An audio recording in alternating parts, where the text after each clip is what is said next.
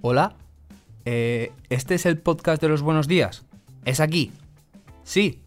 Uf, menos mal, ¿eh? Pensaba que me había equivocado de planta. Es que claro, llevo tanto sin venir que me he desubicado un poco. Pues aquí estamos de vuelta. Ya tenía ganas de sentarme frente a este micro y volver a contar buenas noticias. Es que hacía meses que no grababa y lo echaba de menos. Igual después de las vacaciones estoy un poco oxidado y me cuesta arrancar. Pero vamos, yo creo que esto es como ir en bici. No se olvida nunca. Este verano, cuando he tenido vacaciones, he intentado ir mucho a la playa. A ver, no es que me encante, la verdad. Quiero decir, me gusta estar allí, ir con mis amigos, que si jugamos a las palas, nos damos un baño, echamos una partida de cartas. Principalmente he ido para ver si me ponía moreno, porque mi tono de piel es... Mmm, poco bronceado, por decirlo suavemente. Llevaba ya un par de veranos que, claro, yo veía a todo el mundo moreno y pensaba, tengo que tomar más el sol. Pero bueno, que esto es lo de menos porque tampoco lo he conseguido. Como he ido a varias playas, he visto de todo. Pero sí que es verdad que algunas estaban bastante sucias. Sobre todo después de esos días de lluvia en los que el mar había arrastrado muchos residuos a la playa.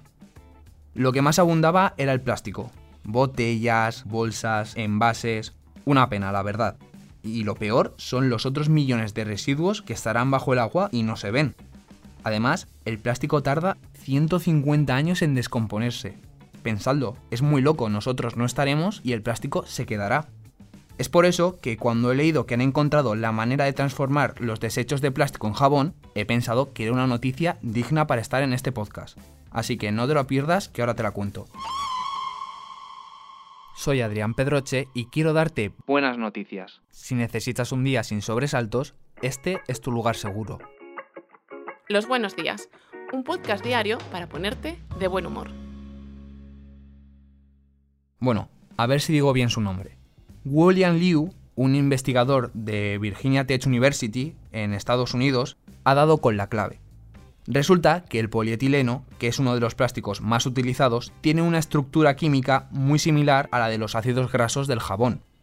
Este investigador pensó que debía existir una manera de transformación. Tras darle muchas vueltas, encontró la inspiración mientras encendía una hoguera. Comenzó a calentar el polietileno en un proceso llamado termólisis por gradiente de temperatura. Cuidado con el nombre. De ese proceso salió un residuo que era como el polietileno, pero con una estructura de cadena corta mucho más parecida a la del jabón. Así se dio el primer paso en el desarrollo de un método para convertir plásticos en jabón, según ha dicho el propio Liu. Tras agregar algunos pasos más, el equipo ha fabricado el primer jabón del mundo con plásticos. Se trata de una manera más de ayudar al medio ambiente y tener un consumo mucho más sostenible. Para la persona extraordinaria vengo a contarte una noticia que dimos hace unos días en el periódico. Una señora de 83 años se encontraba en su casa, en Elda, en la provincia de Alicante, cuando sufrió un paro cardiorrespiratorio. Otros familiares que estaban allí llamaron a emergencias. En una situación así, tan dura, cada segundo cuenta y el médico comenzó a dar indicaciones a la hija de la mujer sobre qué hacer hasta que llegara la ambulancia. Por suerte, allí también estaba la nieta, que había recibido un curso de reanimación cardiopulmonar en la universidad. Entre sus conocimientos y la supervisión por teléfono del médico coordinador, pudo estabilizar a su abuela hasta que llegó el SAMU y una unidad de soporte vital básico con un médico de atención primaria. Una vez allí, el equipo sanitario siguió con las maniobras de reanimación y trasladaron a la mujer al Hospital General de Elda, donde se ha estado recuperando. El propio médico coordinador ha señalado que la rápida actuación de la nieta y de los equipos sanitarios que acudieron a su domicilio ha sido fundamental. El susto tuvo que ser gordísimo para la propia nieta, pero supo mantener la calma y actuar. Al final, con este caso se demuestra lo importante que es que todos aprendamos conceptos básicos de reanimación. Pueden servirnos para salvar la vida de una persona, como ha sido este caso. De todas maneras, si quieres saber cómo realizar una reanimación cardiopulmonar, en el apartado de consejos de la web del Servicio de Emergencias Sanitarias de la Comunidad Valenciana se puede consultar qué hacer en estos casos. Incluso hay un vídeo explicativo. Yo ya lo he consultado porque el saber no ocupa lugar. Hoy, como cada 21 de septiembre, se celebra el Día Internacional de la Paz.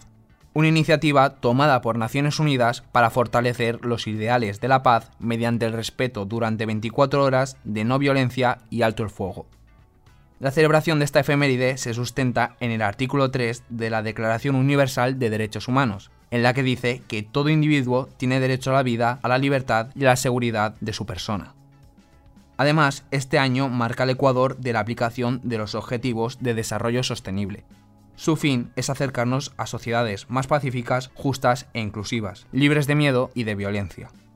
Desde Naciones Unidas quieren hacer un llamamiento especialmente a los jóvenes para que se unan a este movimiento con el fin de tener un mundo en paz más justo y mejor.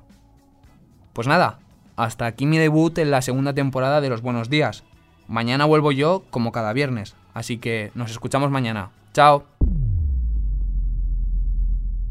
Muchas gracias por escucharnos y gracias a ti, Adrián. El placer es mío. Recuerda que si te ocurre algo bueno y quieres contárnoslo, puedes escribir a losbuenosdías@lasprovincias.es. Este podcast ha sido escrito por Adrián Pedroche. La edición es de Amalia Yusta y Paco Sánchez. El diseño sonoro es de Rodrigo Ortiz de Zarate y la producción de Miquel Abastida y Tamara Villena. De lunes a viernes te esperamos en la web del periódico o en tu plataforma de audio favorita.